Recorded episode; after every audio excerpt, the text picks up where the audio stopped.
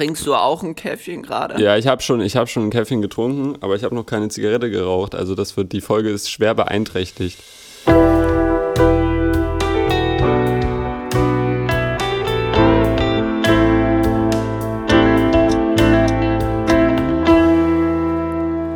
Stellen Sie sich einen König vor. Ein Mann, dessen Name erst gestern die ganze Hauptstadt und Nation in Ehrfurcht versetzte und der an den Vertretern des Volkes vorbeiging. Seine Ohren wurden heute zum ersten Mal mit einem einheitlichen Ruf von Viva la Nation, Viva la Libre betäubt. Die Revolution, sie lebt. Das, meine lieben Zuhörerinnen und Zuhörer, war Maximilien Robespierre über den Besuch des Königs in Paris im Juli 1789. Und damit herzlich willkommen zur Folge 14 der Comeback-Folge von Ehrlich Berlin, dem Polit-Podcast mit erfrischend ehrlichen Journalismus. Von uns, zwei angehenden Journalisten aus natürlich der Bundeshauptstadt. Wöchentlich geben wir euch unsere Sicht zu dem, was eben aktuell so in der Welt passiert. Und die Stimme des Zitats war diese Woche mal wieder Max Benz Koch. Der nicht Französisch in der Schule hatte, das will ja. ich jetzt nochmal betonen. Ich hatte, ich hatte Spanisch. Und die meines Gegenübers Nick Wilke. Ja, und ich würde sagen, damit herzlich willkommen. Ähm, unser Comeback an Ostern ähm, passt wie die Faust aufs Auge. Ähm, ich sage es jetzt schon mal vorneweg, wir werden es wahrscheinlich noch drei, vier Mal in der Episode sagen. Wir nehmen nicht wie sonst immer abends oder nachmittags auf, sondern wir nehmen heute vor 9 Uhr morgens auf, ähm, was man uns vielleicht anhört. Ähm, also ich höre es mir zumindest an. Und äh, ja, deshalb verzeiht vielleicht, wenn wir nicht so ja, energetisch wie sonst äh, diese Folge durchziehen werden. Das ist ähm, äh, um, um Tradition und Moderne zu verbinden, das ist eine unchristliche Zeit für uns Studenten. Das ja. ist eine unchristliche Zeit, weil der Tag endet meistens in dem Neubeginnenden. Deshalb ja. ist das wirklich eine sehr unchristliche und undankbare Zeit. Das können wir eigentlich nicht machen. Aber wir machen es trotzdem für euch. Wir mussten jetzt einfach mal wieder aufnehmen. Ähm, das war jetzt auch keine groß geplante Pause. Wir hatten ja letzte Folge schon in Folge 13 über die Pause gesprochen.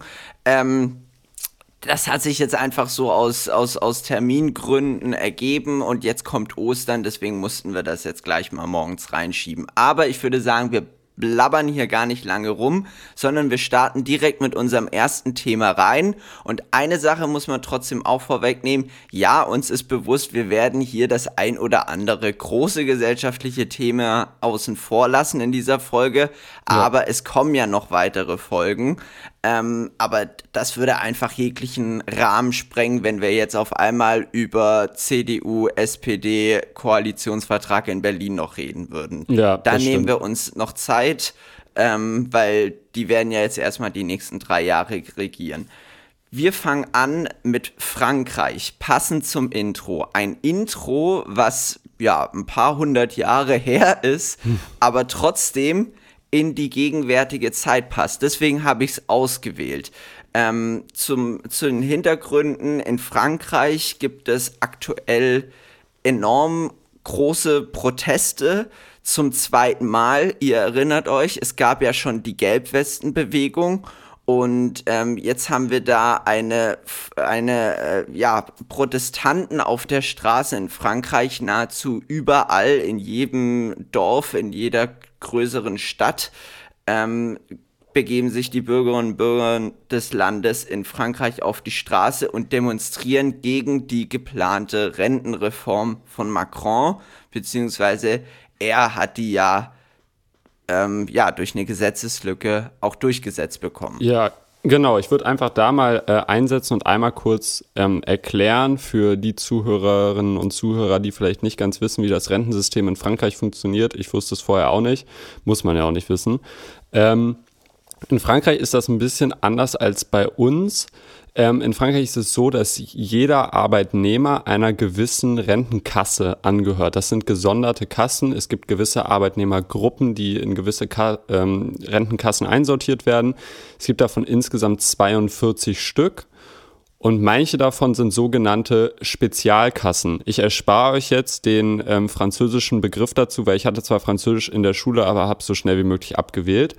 Ähm, und diese Spezialkassen ermöglichen es manchen Arbeitnehmern früher in Rente zu gehen. Zum Beispiel die der Pariser Verkehrsbetriebe, die können teilweise schon mit Mitte 50 in Rente gehen, ähm, was ja wirklich sehr, sehr früh ist. Diese Spezialkassen sollen nun abgeschafft werden weil sie einfach das Rentensystem irrational belasten, so zumindest heißt es von den Befürwortern dieser Rentenreform.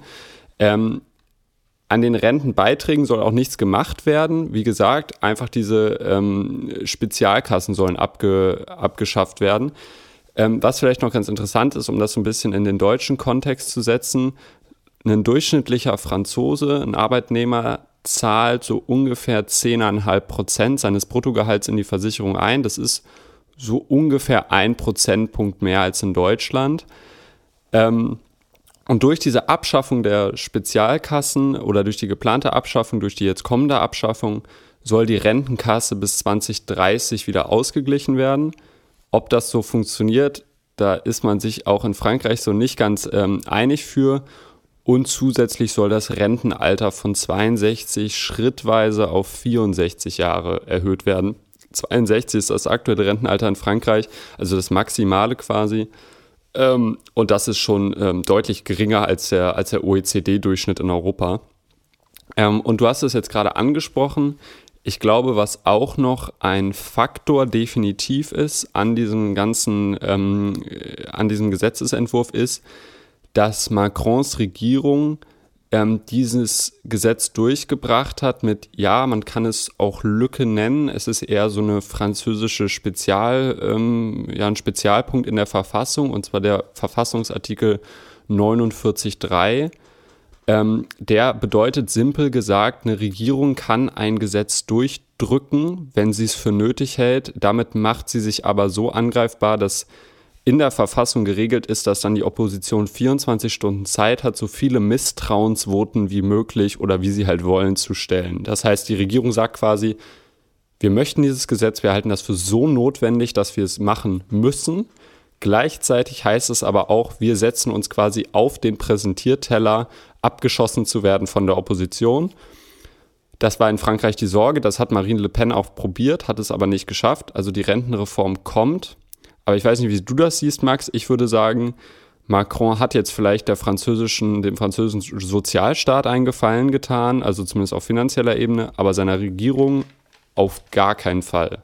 Finde ich zumindest. Ja, das ist für ihn persönlich, das muss man auch einfach der Vollständigkeit halber sagen, der zweite Protest. Macron war auch Präsident bei der Gelbwestenbewegung und für ihn ist es der zweite Riesenprotest, in seinem eigenen Land, der gegen ihn direkt als Person auch gerichtet ist.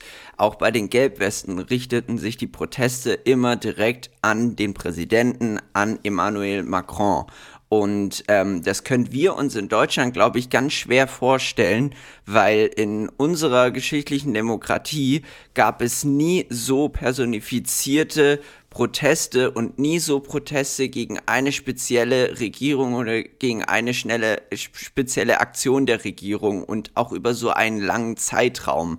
Zumindest und, jetzt in ähm, jüngerer Geschichte. Ne? Also die genau. gegen, gegen Kiesinger gab es ja schon in den äh, die 68er Bewegung mit der Ohrfeige genau, gegen den Bundeskanzler. So in der jüngeren Bewegung hatten wir es in Deutschland politisch schon ja. sehr ruhig. Wir hatten ja vor ja. allem jetzt die letzten äh, 16 Jahre die ruhigen Merkel-Jahre. Und ähm, auch gerade bei, bei Olaf Scholz, der ja in einer ganz aufgeweckten, aufgeweckten Zeit regiert mit seiner Ampel, äh, ist man weit weg von solch großen Straßenprotesten. So wirkt es zumindest gegenwärtig. Ja. Wir, wir können ja auch nicht in die, in die Zukunft gucken. Und ähm, Macron ist auch eine ganz spannende Figur. Er wird hierzulande auch gerne anders dargestellt und anders gesehen, als das vielleicht zu Hause der Fall ist. Ja, es mhm. ist so, dass Macron ähm, äh, bei den jüngeren Wählerinnen und Wählern tatsächlich nur an Position 3 steht. Die Stimmen wandern da in Frankreich nach ganz rechts oder ganz links, eben an die angesprochene Marie Le Pen ganz rechts und an äh, Mélenchon der ist der Kandidat auf der ganz linken Seite. Und den sehen vor allem die jüngeren Bürger des Landes eher in der Regierungsspitze als Emmanuel Macron und die argumentieren eben, ja, in der Stichwahl natürlich entscheiden wir uns dann für Macron und nicht für Le Pen, aber das ist eher so das geringere Übel für uns. Mhm. Und ähm, Macron verkörpert eben in deren Sicht dieses elitäre Pariser, äh, dieses elitäre typische Pariser Hauptstadt äh, Image, das in Frankreich eben herrscht. Also wir werden zentral regiert. Das ist ja anders wie bei uns. Bei uns wird ja viel über die Länder abgewälzt. Föderalismus in Frankreich ist alles zentral organisiert, eben über die Hauptstadt Paris. Und das verkörpert Emmanuel Macron in den Augen vieler Französinnen und Franzosen eben ganz genau er entscheidet das alleine und er ist, er hat eigentlich recht wenig damit zu tun, was drumherum passiert. Ja, vor allem Macron steht, glaube ich, in den Augen vieler Franzosen, du hast es jetzt gesagt, auf der einen Seite für so einen Paris-Elitarismus, auf der anderen Seite, also ich glaube, in Deutschland muss man nochmal dazu sagen, du hast gesagt, ähm, die werden, äh, wird oft hier anders wahrgenommen als in Frankreich, dem, da gebe ich dir recht. Ähm, ich glaube, hier wird er eher so in dem Europa-Kontext geframed, als, als Präsident, der, der viel für Europa tut, der da groß für die europäische Idee einsteht, ist ja auch richtig. Ähm, in Frankreich wird er, glaube ich, eher als jemand gesehen, der schon eher eine Politik macht, die, sage ich mal jetzt, ähm, ja, wie soll man sagen, sozialpolitisch nicht für die breite Bevölkerung gemacht ist, sondern nur für einen gewissen Teil der Bevölkerung. Ähm, und das auch so wieder hier in der Rentenreform. Also ich glaube, ähm, die Kombination aus einer Macron-typischen Entscheidung ähm, gegen die in Anführungszeichen ärmere Bevölkerung plus den Faktor, dass diese Entscheidung gefühlt durchgedrückt, nicht gefühlt, sie wurde durchgedrückt, ähm, natürlich verfassungsgemäß, aber ähm, man weiß ja, wie das in der heutigen Zeit ähm, ist. Wenn sowas durchgedrückt wird, dann wird das schnell auch übertrieben dargestellt. Ähm, und ich glaube, diese Kombination ist für, für Macron verheerend. Und du hast es gesagt, die Protestszenen, die man da aus Bordeaux, aus Nantes, aus Paris und aus ähm, Marseille, Toulouse, aus den ganzen Städten gesehen hat, das ist wirklich was, wo wenn wir uns in Deutschland darüber aufregen, dass ähm, irgendwelche Klimaproteste ähm, Öl an, die, an das Grundgesetz in Berlin schmieren und parallel werden da Schaufensterpuppen mit Macron-Gesicht auf offener Straße verbrannt. In Bordeaux wurde das Rathaus in Brand gesetzt, ähm, was man sich mal vorstellen muss, was natürlich mal ganz davon abgesehen völlig dämlich, übertrieben und unnötig ist. Aber die Franzosen hegen da schon ganz andere Revolutionsfantasien als ähm, das, was hier in Deutschland aktuell so passiert. Also ich finde, das muss man auch immer mal wieder in den Kontext setzen. Ja, das, es, es ist, ich weiß nicht, ob es dieses französische Revolution-Temperament ist. Deswegen, ich habe das Intro mit ganz viel Bedacht gewählt. Es fallen neben, nämlich auch, wenn man so in die ähm, Zeitungen guckt, hierzulande die Korrespondenzen in Frankreich, in Paris haben, die haben natürlich die ein oder andere Stimme eingefangen. Ich erinnere mich da an einen sehr guten Beitrag vom ZDF, aber auch ähm, die Zeit und die SZ haben das natürlich wunderbar aus aufgefasst und der Spiegel hat da auch direkt von Anfang an groß drüber berichtet und seine Leute hingeschickt. Es fallen dann so Sätze wie, es ist ein sozialer Krieg, ähm, Macron macht es genauso wie Putin, ähm, Macron hat die Aus, Aus, Auseinandersetzung angeheizt, er ist der Schuldige und auch so ganz revolutionstypische Sätze wie, und wenn es gar nicht anders geht, dann holen wir ihn eben aus dem Elysée. Das ja. ist für mich wieder der Bezug zum Intro und macht es für uns vielleicht möglich, zum nächsten Thema zu kommen. Wir werden sicherlich noch mal darüber sprechen, was da in Frankreich passiert. Ähm, wir hoffen nur als Ehrlich Berlin, dass sich die Proteste nicht weiter ausweiten, weil ähm, ja, die gegenwärtige Zeit ist sicherlich viel aufregender als irgendwelche Rentenreformen. Die wirken dann doch relativ klein. Ja, vor allem, weil man sagen muss, gesehen. es wurden inzwischen schon, das vielleicht noch am Rande, es wurden inzwischen schon laut Innenministerium über 1000 Beamte ähm, verletzt bei diesen Protesten. Und ähm, ja, das ist wirklich natürlich, Protest ist gerechtfertigt, aber gewaltsamer Protest ist wirklich einfach unnötig. Ähm, die Beamten können ja auch nichts dafür. Also. Gehen wir über zum nächsten Thema. Keine großen Proteste hierzulande, aber doch verhältnismäßig groß. Es gibt aktuell Streiks und das schon seit Wochen. Gefühlt ziehen sich die Streiks durch das gesamte Frühjahr. Und ja. ähm, es sind sogar die größten und großflächigsten Streiks seit 30 Jahren in Deutschland. Deutschland hat auch eine ganz besondere Geschichte mit Gewerkschaften und mit Streiks. Und ähm, die Streiks haben hierzulande auch ganz viel bewirkt. Beispielsweise, dass es ein Zweitageswochenende gibt. Das mhm. ist auf die Streiks und auf die Gewerkschaften zurückzuführen. Und ähm, auch die flächendeckenden Tarifverträge gibt es in vielen Ländern gar nicht so, wie wir sie hier als selbstverständlich hinnehmen. Genau, also wir ähm, reden jetzt auch vor allem darüber, weil, ähm, wie ihr vielleicht mitbekommen habt, das war wirklich so ein Tag, wie ich ihn ähm, mit meinen nun fast 21 Jahren ähm, noch nicht erlebt habe. Das heißt jetzt nicht so viel, aber trotzdem. Ähm, am 27. März stand ja ähm, ich weiß nicht, ob du davon betroffen warst, Max, aber stand ja wirklich alles still. Also in Berlin Schwesterstadt Potsdam lief es noch ganz gut. Die öffentlich, der öffentliche Nahverkehr hat da nicht gestreikt, aber ähm, alles, was die Deutsche Bahn anging, ähm, äh, die großen Flughäfen in Deutschland bis auf Berlin, lustigerweise, ähm, und ähm, ja, der öffentliche Nah- und Fernverkehr äh, war in vielen Städten und Bundesländern ähm, lahmgelegt. Und da ging dann einfach mal gar nichts. Und das fand ich schon so als Signal, vor allem weil ähm, der Verdi-Chef Frank Wernicke jetzt äh, gegenüber web.de gesagt hat, dass das auch vielleicht nicht das letzte Mal war, wenn jetzt die Tarifverhandlungen weiter so ähm, bescheiden laufen. Ähm, Finde ich das schon krass. Also das war gefühlt vor fünf Jahren noch eine andere Thematik. Also ich erinnere mich immer wieder an Streiks. Das war immer wieder so, dass man mal doof guckend am Flughafen stand oder doof guckend am Bahngleis stand.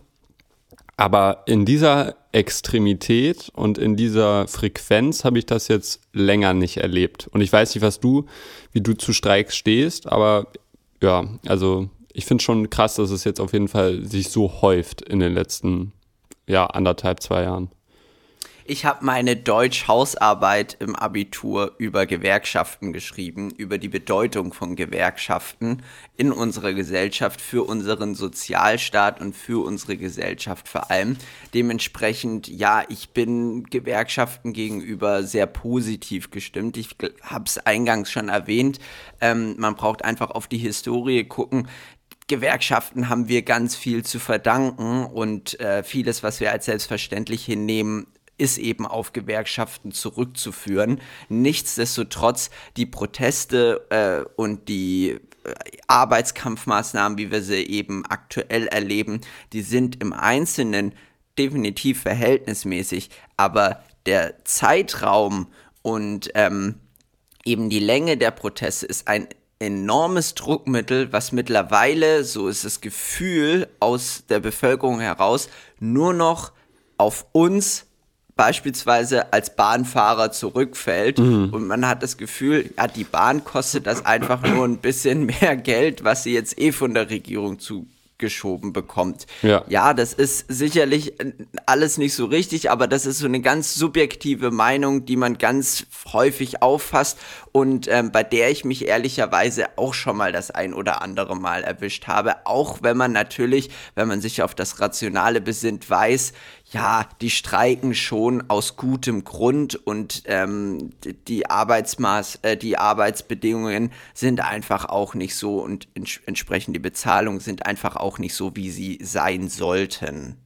Ja, vielleicht muss man dazu noch ähm, dann kurz anhängen, wofür genau eigentlich gestreikt wird. Und zwar fordert Verdi für 2,5 Millionen Beschäftigte von Bund und Kommunen 10,5 Prozent mehr Lohn, aber mindestens 500 Euro mehr im Monat. Das fordern sie, weil sie argumentieren, dass durch die Inflation der Reallohn gesunken ist, aber von den Arbeitgebern nicht dementsprechend angepasst wurde. Was heißt in diesem Fall Reallohn? Reallohn bedeutet einfach, dass wenn durch die Inflation Geld weniger wert ist, man aber nicht dementsprechend mehr Gehalt bekommt, um das auszugleichen, hast du am Ende weniger Geld. obwohl, ne, obwohl dein Lohn eigentlich gleich geblieben ist. Der Reallohn sinkt. Und das möchte Verdi gerne ausgleichen. Ähm, die Klammer geschlossen. Ähm, ich kann das gut nachvollziehen, was du sagst. Ich stand selber schon ähm, jetzt kürzlich erst, als der BER gestreikt hat, stand ich doof äh, bei einem Freund in London und habe mich gefragt, wie ich nach Hause komme. Meine Freunde sind dann über Düsseldorf geflogen und dann mit der Bahn zurückgefahren. Ähm, und ich bin einfach einen Tag früher zurückgeflogen. Ähm, natürlich ist das dann in dem Moment nervig und man ärgert sich. Ähm, aber man ärgert sich ja in diesem Moment eigentlich nicht über die Leute, die nicht arbeiten, sondern beziehungsweise das tut man und das ist genau das Problem. Man sollte sich nämlich eigentlich über die Leute ärgern, die diesen Menschen nicht einen adäquaten Lohn bezahlen. Ähm, und dazu muss man auch noch sagen, wir haben ja in Deutschland schon ein recht restriktives, also ein nicht sehr ausgeweitetes Streitrecht. Ähm, da sind wir noch ganz gut dabei. Ähm, und ich sehe es genauso wie du, Gewerkschaften sind extrem wichtig. Wir haben Gewerkschaften extrem viel zu verdanken. Ähm, und das sollte man auch nicht vergessen. Und ja, ich finde vor allem problematisch, muss ich ganz ehrlich sagen, wie in Deutschland die Medien ähm, diesen Streik geframed haben. Und zwar als Menschen, die einfach aus gefühlt Jux und Tollerei mal eben halt die halbe Bundesrepublik lahmgelegt haben. Und das ist ja jetzt nun wirklich nicht die Realität. Also das ist ja nun wirklich nicht, es ja, liegt ja nun wirklich nicht an diesen Menschen, sondern es liegt an denen, die halt einfach keine adäquaten Löhne bezahlen. Genau, das ist eben viel zu kurz gedacht, es eben an den ähm, streikenden Personen festzumachen, weil die sind eben letztendlich einfach nur diejenigen, die auf die Problematik aufmerksam machen, weil die Problematik der niedrigen Bezahlung auf sie zurückfällt. Und ja. ähm, Gewerkschaften, das können wir vielleicht abschließend hier nochmal festhalten, sind kein Auslaufmodell, wie man das vielleicht auch noch vor ein paar Jahren gesehen hat, sondern Gewerkschaften prophezeien wir als Ehrlich Berlin eine längere Zukunft voraus, beziehungsweise eine wieder mehr blühende Zukunft, wenn man das so sagen will. Weil ich glaube, Gewerkschaften möchten eigentlich selber gar nicht, dass sie, dass sie so oft in Kontext gesetzt werden, für die wir, de, denen wäre am liebsten, wenn äh, es viel mehr äh, Tarifverträge und Vereinbarungen gäbe, als es die gegenwärtig gibt. Ähm, aber ich vermute, wenn man sich das so an, anguckt, eben auch Fridays for Future ähm, tritt Gewerkschaften bei oder äh, ja, viele Menschen aus der Fridays for Future Bewegung treten Gewerkschaften bei. Äh, die, die Verdi-Vorständin äh, spricht davon, dass sie sich kaum vor Eintritten retten kann. Also da wird noch eine ganze Menge in Zukunft kommen und äh, ja, der ein oder andere Streik wird auch in den nächsten Jahren noch auf uns zukommen. Also Vielleicht. man kann nur hoffen, dass die Leute anständig bezahlt werden, dass es möglichst viele Tarifverträge gibt, weil die ja. Tarifverträge eben, die erlauben keine Arbeitskampfmaßnahmen wie Streiks, also die äh, ja machen Streiks illegal, wenn man so möchte. Vielleicht an der Stelle dann ein, nochmal ein kleiner Einwurf. Vielleicht ist es auch politisch kommuniziert unschlau, wenn in einer Zeit, wo Verdi in Tarifverhandlungen steckt, der deutsche Bahnchef sein Gehalt um 15 Prozent aufstockt. Ähm, aber das kann auch nur meine Meinung sein, dass das vielleicht an der Stelle dann ungünstig erscheint. Aber ähm, ich würde sowas lassen, wenn ich gerade ähm, in, in, den Verhandlungen ähm, mit meinen Mitarbeitenden stecken würde. Aber gut, äh, ich bin auch nicht der deutsche Bahnchef.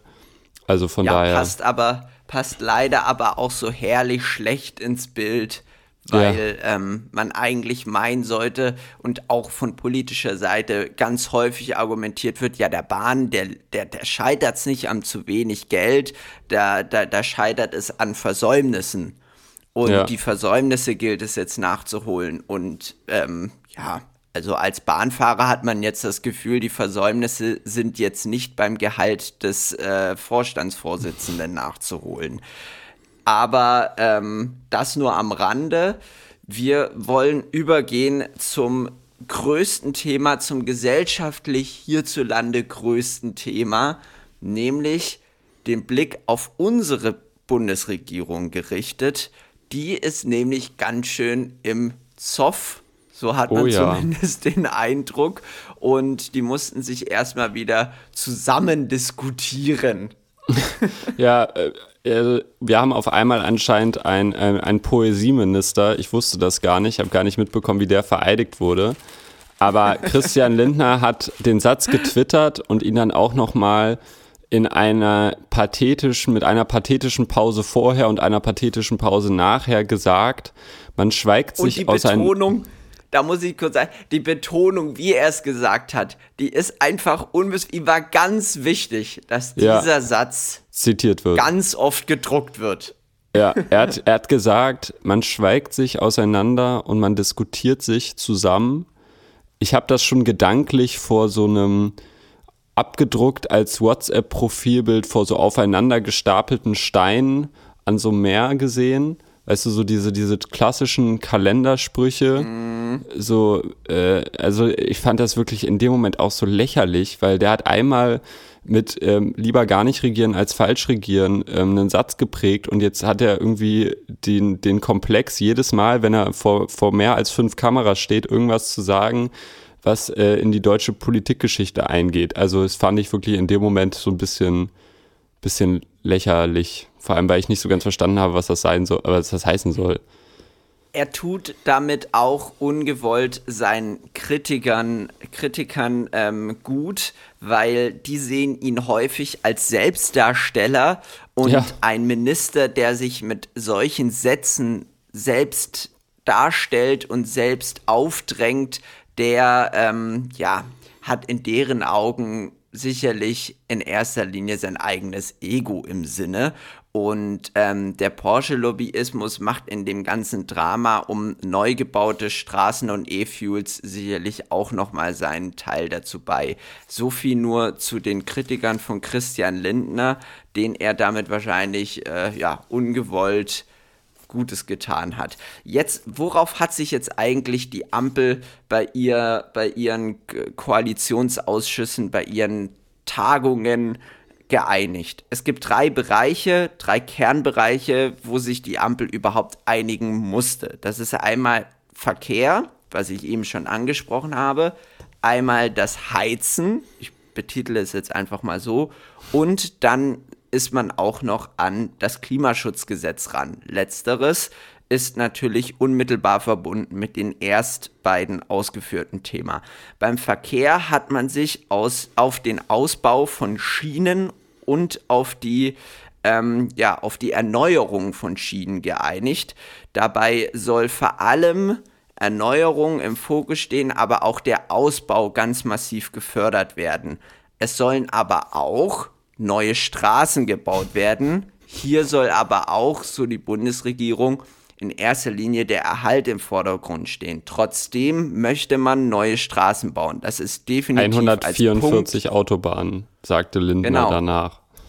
Das ist definitiv als Punkt für die FDP zu verstehen und als Minuspunkt, wenn man es so möchte, für die Grünen, weil die waren da eben strikt dagegen und ähm, haben auch in der Vergangenheit immer den Ausbau von Straßen verteufelt. Ja, möchtest du dazu noch was sagen ich, zum Verkehr? Der, der Verkehr ist so ein Punkt, ähm, wo ich mich dann am Ende gefragt habe. Also erstmal finde ich, muss man ähm, zu diesem ganzen Koalitionsausschuss sagen, das können wir jetzt zu jedem Punkt eigentlich sagen, was in dem Papier steht und was ähm, Lindner, Ricarda Lang und ähm, Lars Klingbeil danach gesagt haben, sind zwei unterschiedliche Dinge. Und das finde ich peinlich, dass ähm, in diesem Regierungspapier jetzt was anderes steht, als in der Pressekonferenz gesagt wurde.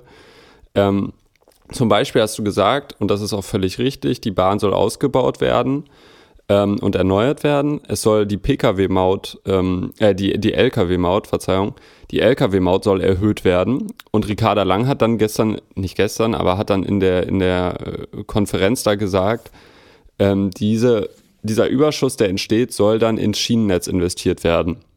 Da haben dann aber gleich alle Verfassungsrechtler gesagt, passen Sie mal auf, das geht irgendwie so nicht. Wir können nicht von dem Sektor das in den Sektor einfach verschieben. Solche ganzen Sachen sind da passiert. Ähm, und ich weiß nicht, wie du das siehst. Ich finde, das ist ein riesiges Polittheater.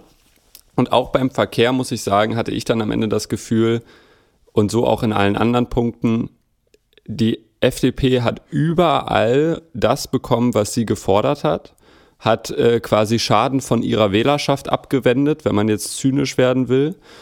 Und ähm, ja, die Grünen haben ein paar Schienen bekommen. Ist so mein Gefühl. Ich weiß nicht, wie du das siehst, aber ist so mein Gefühl zu diesem ganzen Koalitionsausschuss. Ich möchte erstmal auf dein erstes Argument drauf eingehen. Ich fand das auch äh, ja lächerlich für eine Bundesregierung, die so lange zusammengesessen hat, dass man dann vor die Kamera tritt und unterschiedliche Sachen vorträgt. Eben, äh, ja, da, also die Seite der FDP hat das, hat das ähnlich gemacht. Also man hat einfach, ihr müsst euch vorstellen, jeder der einzelnen Parteien, es sind in dem Falle ja auch einfach Streitparteien, da kann man davon sprechen, hat es so vorgetragen, wie es für seine Partei, seine Wählerschaft und tatsächlich seine politische Partei am besten klingen würde und ja. wahrscheinlich ähm, ja am besten zu verteidigen wäre mit den äh, eigenen Vorstellungen der Umsetzung. Du hast es am Beispiel der Grünen be bereits gut beschrieben. Und das finde ich persönlich auch ziemlich peinlich. Und ich hätte mir gewünscht, wenn man schon so lange da sitzt, dass man sich vielleicht auch noch mal das Stündchen mehr Zeit genommen hätte und eine einheitliche Vortragsweise ausgearbeitet hätte, weil das hätte der Bundesregierung tatsächlich sehr gut getan. Jetzt geht es einfach gerade so weiter, wie es vor dem Ausschuss eh schon war. Total. Also man hat das Gefühl, da, ähm, da, da, da streit. Ich habe manchmal das Gefühl, da streiten sich dann so ein paar Kinder. Also ich fand das auch so dieses, dieses Bild von Ricarda Lang, von Christian Lindner und von Lars Klingbeil, wie sie vor den Mikros stehen, fand ich so sehr bezeichnend für diese Ampelkoalition, weil es so drei auch von, ähm, ohne jetzt äußerlich zu werden, aber auch von den Outfits, die sie getragen haben, war es ein so sehr FDP-iges Outfit, ein sehr SPD-iges Outfit und ein sehr grün, grünes Outfit, sage ich mal.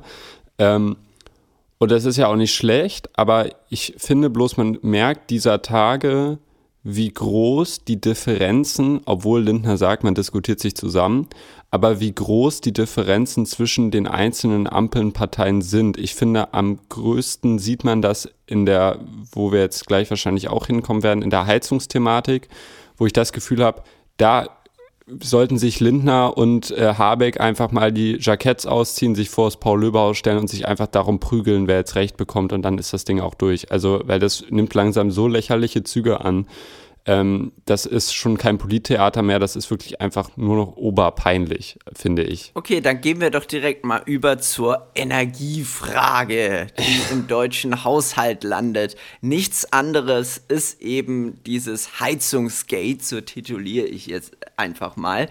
Das fällt eigentlich in das politische Ressort von Robert Habeck, dem Vizekanzler und zuständigen Minister. Christian Lindner hat aber mit seinem Ministerium, das Bundesministerium für Finanzen, aber natürlich auch immer so eine Art letztes Wort in der ganzen Sache. Er ist nämlich derjenige, der quasi auf der Kasse sitzt, an die alle heran möchten und ähm, kann somit immer wieder den Spielverderber spielen. Und ähm, das macht auch so ein bisschen den Eindruck, als wenn er das jetzt wieder getan hat, weil eigentlich hatte Robert Habeck da ein bisschen eine andere Vorstellung, wie das laufen sollte, beziehungsweise das Ministerium von Robert Habeck und seine Partei hatten da eine andere Vorstellung. Jetzt hat man sich aber darauf geeinigt in der Ampel, beziehungsweise zwischen Grünen und FDP kann man schon sagen, dass ab dem 1. Januar des nächsten Jahres 2024 möglichst jede neu eingebaute Heizung zu 65 Prozent mit erneuerbaren Energie betrieben werden soll. Es wird aber ausreichend Übergangszeiträume geben. Und ähm, ja, gerade letzterer Satz, letzterer Halbsatz ist vor allem auf Druck der FDP da so nochmal reingekommen.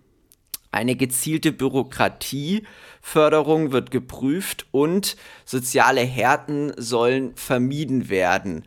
Ähm, da muss ich, da, da frage ich mich jetzt gerade, also man möchte da jetzt von Seite der Bundesregierung ein Gesetz einführen, Verbote schaffen und weiß noch gar nicht so richtig, ob das mit, mit sozialen Konflikten verbunden ist, beziehungsweise man geht davon aus, dass es mit sozialen Konflikten verbunden sein wird, aber man weiß auch wieder so ganz Deutschland typisch, gar nicht, ob das bürokratisch so richtig umsetzbar ist.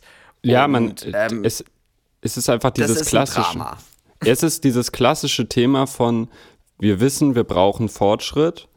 Wir wissen, wir müssen an Punkt X, ähm, also zeitlichen Punkt X, am äh, Fortschritt, an einem gewissen Fortschrittslevel sein.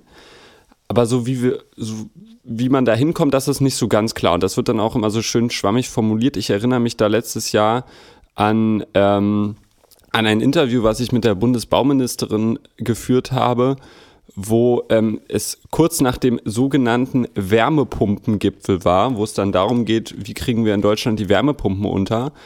Und weder die Anzahl an Wärmepumpen noch die Anzahl der Menschen, die wissen, wie man eine Wärmepumpe ordnungsgemäß verbaut, sind in Deutschland auf einem entsprechenden Level, dass man das bis zu diesem angestrebten Punkt X auch durchsetzt. Ähm, und das finde ich dann immer peinlich, dass man, ähm, man bekommt eine Problemstellung geliefert von der Regierung, man bekommt eine Zielsetzung geliefert, man bekommt aber nicht, und das erwarte ich von einer Regierung, einen Lösungsansatz dafür geliefert, wie man dieses Problem löst, wie man zur Zielerfüllung kommt. Und äh, deshalb kommt es auch nicht von ungefähr. Natürlich, Opposition ist klar, aber Friedrich Merz hat auch von einer Regierungskrise gesprochen. Ich weiß jetzt nicht, ob du so weit gehen würdest, Max, aber ich für meinen Teil wäre dann noch bei einer Regierung, die definitiv eher im Streit als in der Harmonie regiert, was für die Demokratie gut ist, was aber manchmal dann doch so ein bisschen über die Stränge schlägt, wenn sich vor allem, und ich muss es wieder sagen, es klingt wie so ein, wie so ein Bashing, aber es ist kein Bashing, sondern es ist einfach meine Wahrnehmung, wenn sich wieder die FDP mit sowas wie E-Fuels in den letzten Wochen völlig lächerlich macht und jetzt die Grundsicherung ablehnt, die Kindergrundsicherung ablehnt. Das ist, das sind dann immer so zwei, drei Dinger zu viel irgendwie aus, aus der Ecke.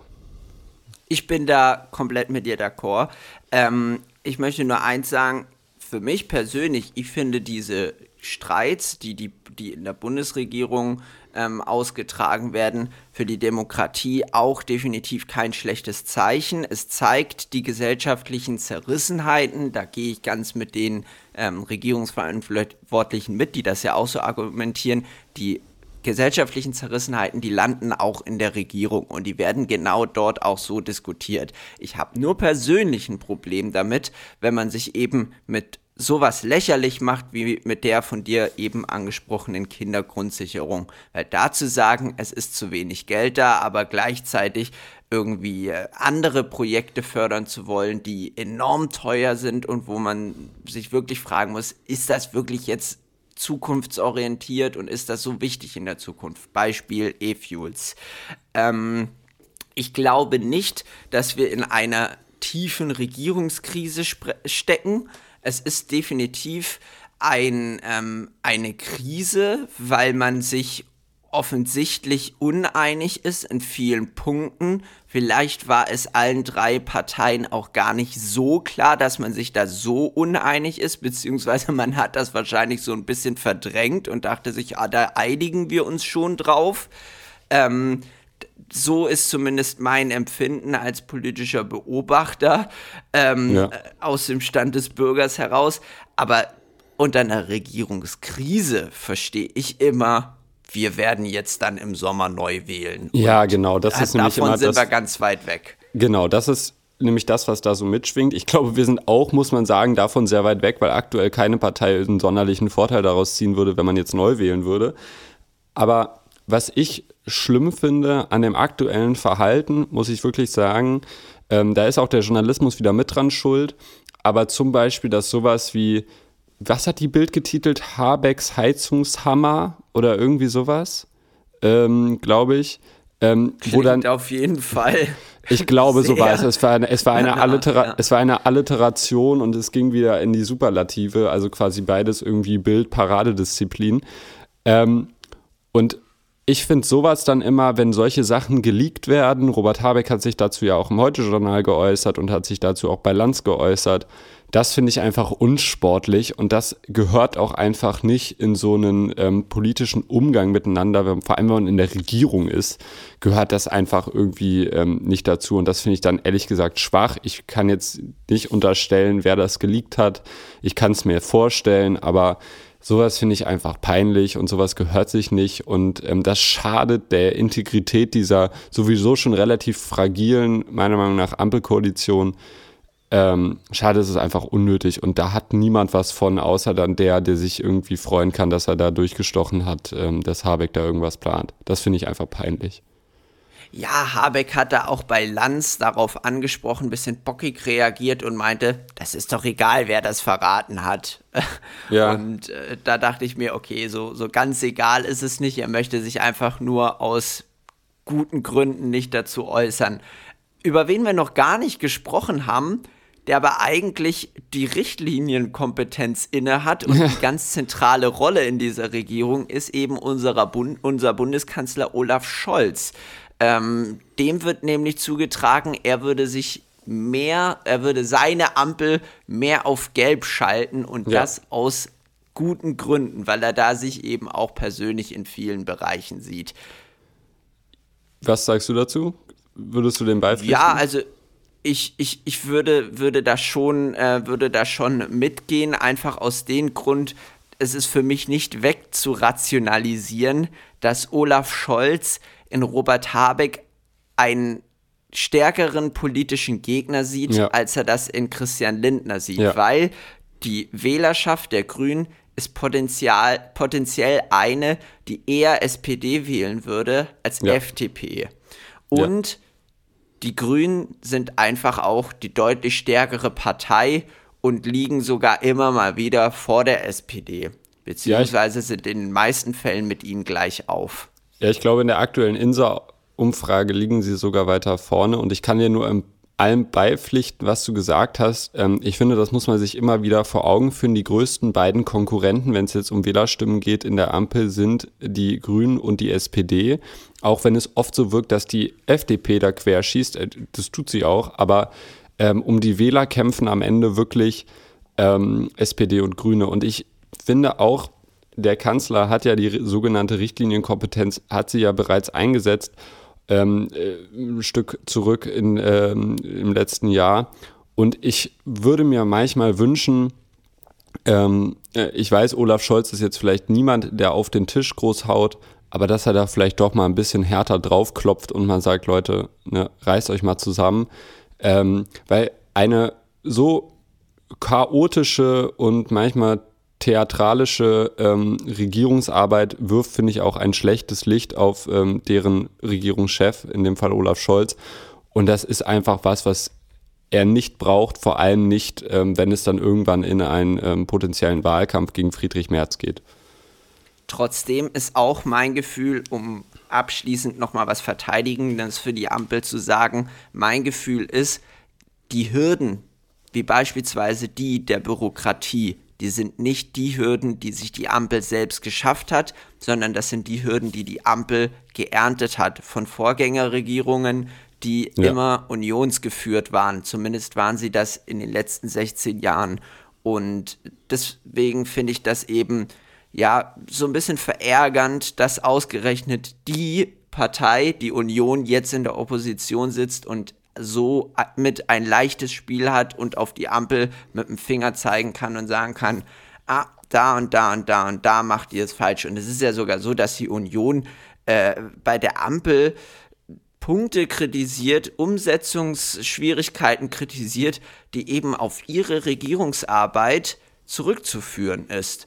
Und ähm, dementsprechend ist es auch sicherlich für die Ampel gerade eine sehr undankbare Situation und mhm. eine sehr undankbare Zeit, um zu regieren.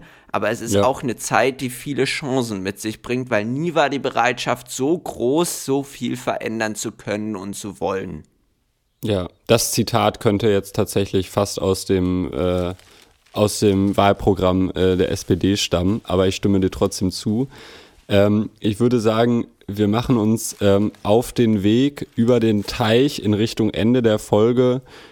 Da wurde so ein gewisser ähm, US-amerikanischer Immobilienunternehmer jetzt vor Gericht gestellt. Der hatte schon ein paar Jobs in seiner, äh, in seiner Zeit jetzt schon inne. Unter anderem hat er da so einen Turm gebaut in, in New York, hat da so ein Hotel gebaut in Florida und äh, ja, war glaube ich auch mal Chef von dem Land, aber ich glaube, das war nur so ein vierjähriger Fiebertraum. Ja, ja, und der schreibt dann auch immer auf diese komischen Skyliner-Bauten, die er da irgendwo mitten in die Stadt möbelt, seinen Namen ganz groß oben drauf.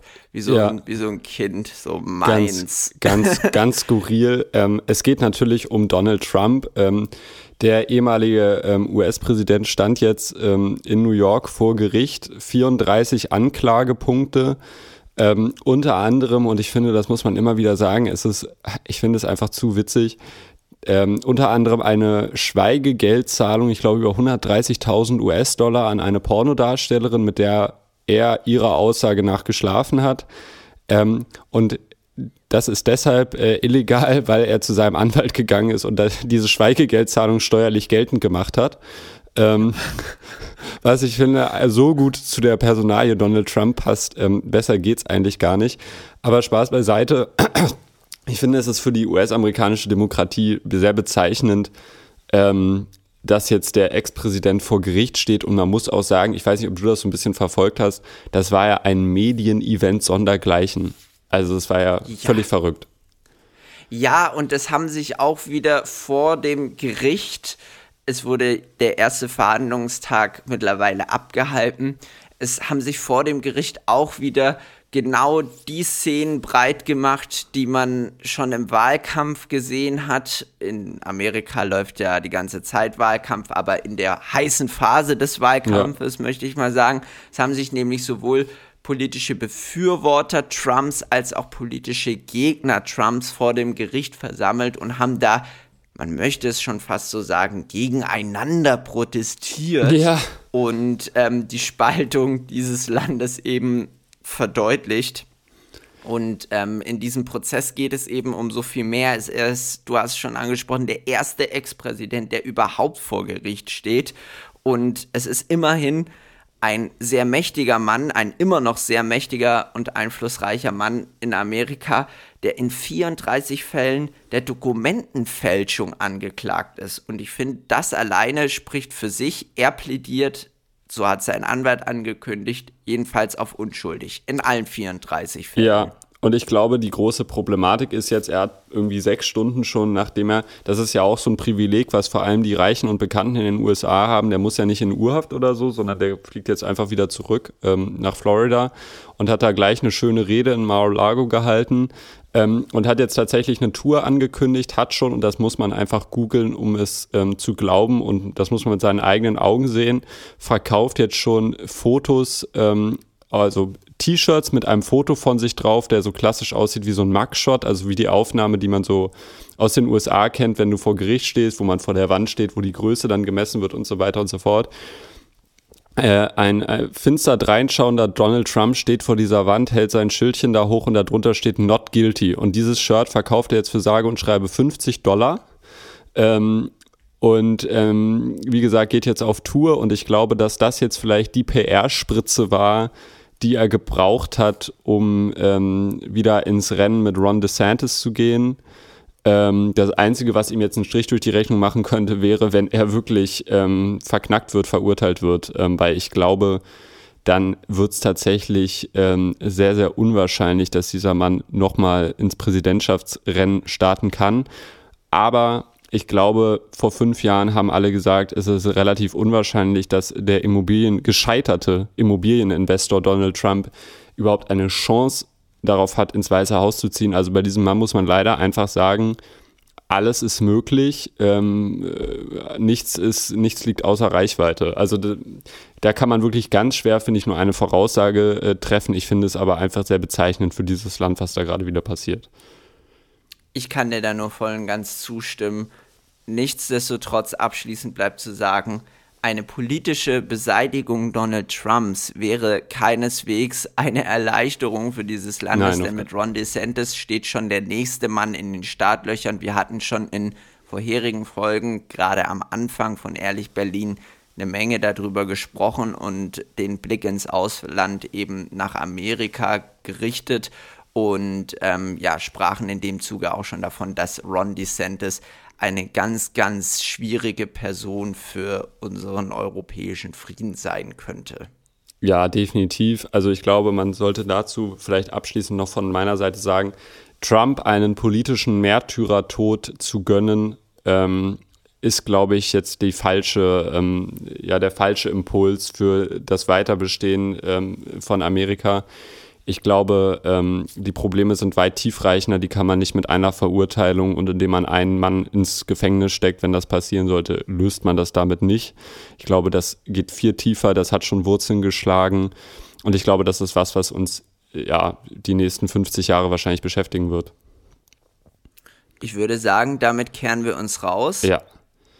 Und ich würde sagen, wir gehen, jetzt, wir gehen jetzt in die Uni, weil wie gesagt, es ist jetzt, ich gucke mal, es ist jetzt halb zehn. Ähm, ja, jetzt aber haben, zackig. Wir haben in einer Dreiviertelstunde die erste Vorlesung. Äh, ich freue mich schon. Ähm, das wird ein spannender, witziger Tag. Es hat mir wieder sehr viel Freude bereitet, Max. Ähm, ja, wir kehren uns raus. Bleibt ehrlich, Berlin. Bleibt ehrlich, Berlin.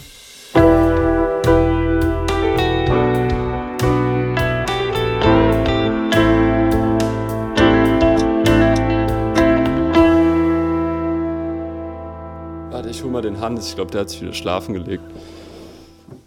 Unser Produzent schläft während der Aufnahme.